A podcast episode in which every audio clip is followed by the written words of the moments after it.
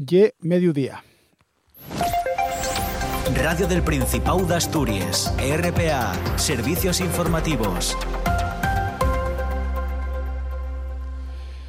Entabamos este informativo falándoos de temas relacionados con la evolución del paro en Asturias en el mes de febrero. Son datos que está acabante de apurrir el Ministerio de Trabajo. El paro subió en Asturias en febrero en más de mil personas, exactamente en 1087. Esto supone una medría del 128% en comparanza con el mes de xinero y eleva el número de parados en nuestra comunidad autónoma a exactamente 85.781 personas. El desempleo aumentó en Asturias en términos interanuales, de forma que en los postreros 12 meses subió en la comunidad autónoma en 12.841 personas y un 17,60% más, pero y menos que lo que subió en el último año el paro en la media de España, que fue del 23,50%. Per sectores, en Asturias el paro basiona más en la industria, concretamente en 103 personas, de la que en la construcción no varió.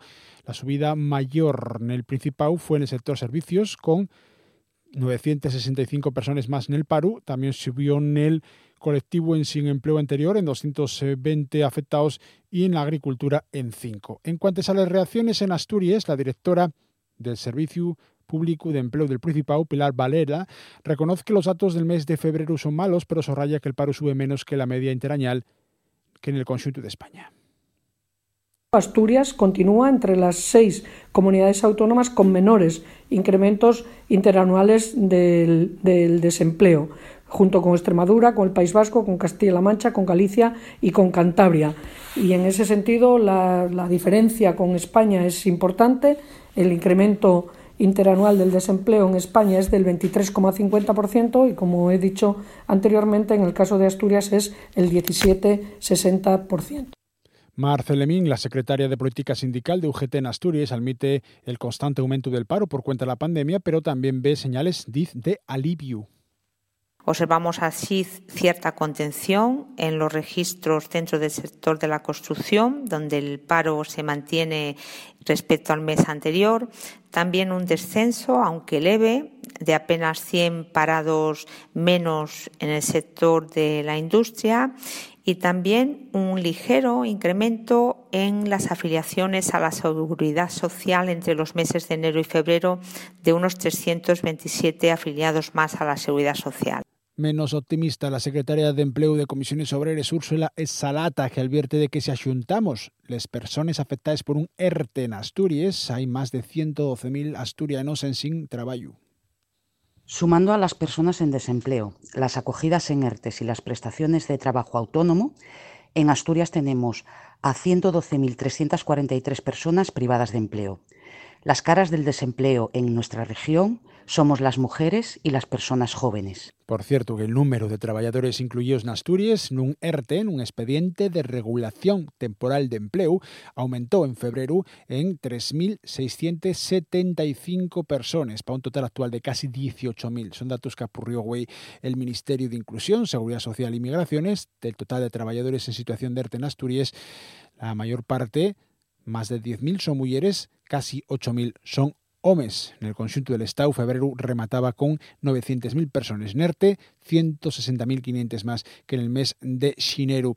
El número de trabajadores NERTE en España supone el 6,26% del total de afiliados del régimen general, con una gran concentración en más cinco actividades, que tienen más del 40% de los SOS ocupados en esta situación. Servicios de agospamiento, asiencias de viaje, actividades de juegos de azar, transporte aéreo y servicios de comíes y de bebíes.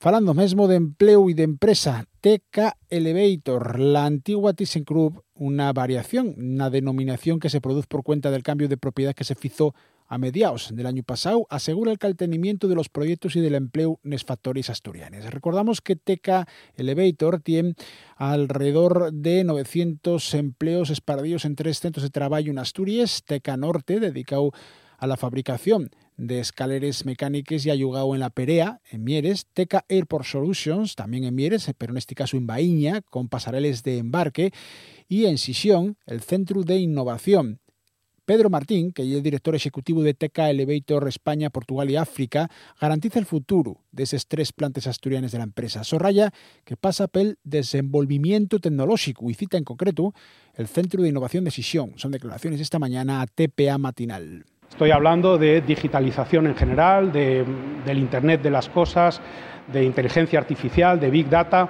Todas estas nuevas tecnologías creemos que por ahora no tienen un límite eh, eh, claro y tienen, por supuesto, un espacio de desarrollo eh, enorme de aplicación de estas tecnologías en nuestros productos y servicios. Y ese es el camino que estamos siguiendo. Y el, Innovation Center de Gijón, desde luego, es una pieza clave en todo ello. Pedro Martín admite que el andancio del coronavirus afectó directamente al negocio aeroportuario, pero sorraya que lo que ahora se denomina Teca Elevator ejecutó el año pasado gran parte de los proyectos que tenía previstos. Además, la empresa realizó manifestación de interés, que como se llama técnicamente, en cuantes a aquellos proyectos a financiar, con cargo a los fondos europeos de recuperación. Fundamentalmente hemos presentado proyectos que van dirigidos a la mejora de la accesibilidad y la eficiencia energética en los edificios, algunos de ellos específicamente dirigidos a, barrios desfavorecidos de algunas ciudades españolas y también hemos presentado eh, un, una manifestación de interés en la que presentamos un proyecto de desarrollo eh, de digitalización y gestión automática de pasarelas eh, de embarque para aeropuertos. Podemos Izquierda Xunida carguen duramente contra el director general de Vivienda del Principado, que esta mañana compareció en la Comisión de Derechos Sociales de la Xunta General para informar sobre la xestión del so departamento y que los dos grupos consideran un desprecio el tono que empleó Fermín Bravo, que pidió más rigor a la de falar sobre el estado de las viviendas de Vipasa. Podemos pide la so destitución de la que Izquierda Xunida ya avisa de la rotura con el gobierno socialista por les formes del director general de Vivienda. Los dos, Podemos Izquierda Unida, acusenlo de desatender las reclamaciones de los inquilinos de los pisos de la empresa pública de vivienda Vipasa, que dende cuanta ya piden una igua a problemas de humedanza, de regalles o de daños variados en esos inmuebles propiedad de la Administración Autonómica. Fermín Bravo recuerda, de la su parte, que se van a invertir más de 2 millones de euros para igualar estas viviendas. Defende la su actuación y critica la postura de Podemos e Izquierda Unida por los queixes sobre el estado de estas viviendas de Vipasa. No hubo acuerdos, no sé qué acuerdos. Hemos charlado y hemos trasladado. Hemos trasladado que casi había más diputados y concejales en esa concentración a la que usted se refiere y que había diputados que habían votado los presupuestos. ¿Eh? Había diputados que habían votado los presupuestos y sabían que había una obra a licitar de 2,8 millones, 2,814 mil euros. Las formas de Fermín Bravo molestaron a Izquierda Unida y a Podemos. Los dos eh, partidos apoyaron, entre otros, también con Ciudadanos, los presupuestos autonómicos del gobierno autonómico del PSOE, con Ciudadanos y con Foro. El diputado regional de Podemos, Rafael Palacios, pide al Principado que destituya ya al director general de Vivienda y que hay miembros de su grupo parlamentario, desde aquí, ya no solo pido el cese de la gerenta de Vipasa, pido que le cesen a usted, porque no está en condiciones de dirigir las políticas de vivienda de este Gobierno. Y la forma y la actitud que tiene venir a esta Cámara a, a hablar de amarillismo, de populismo, de mentir, de falta de rigor. Pero bueno, ¿usted cree que vamos a consentir que se dirija de esta forma a los grupos de esta Cámara?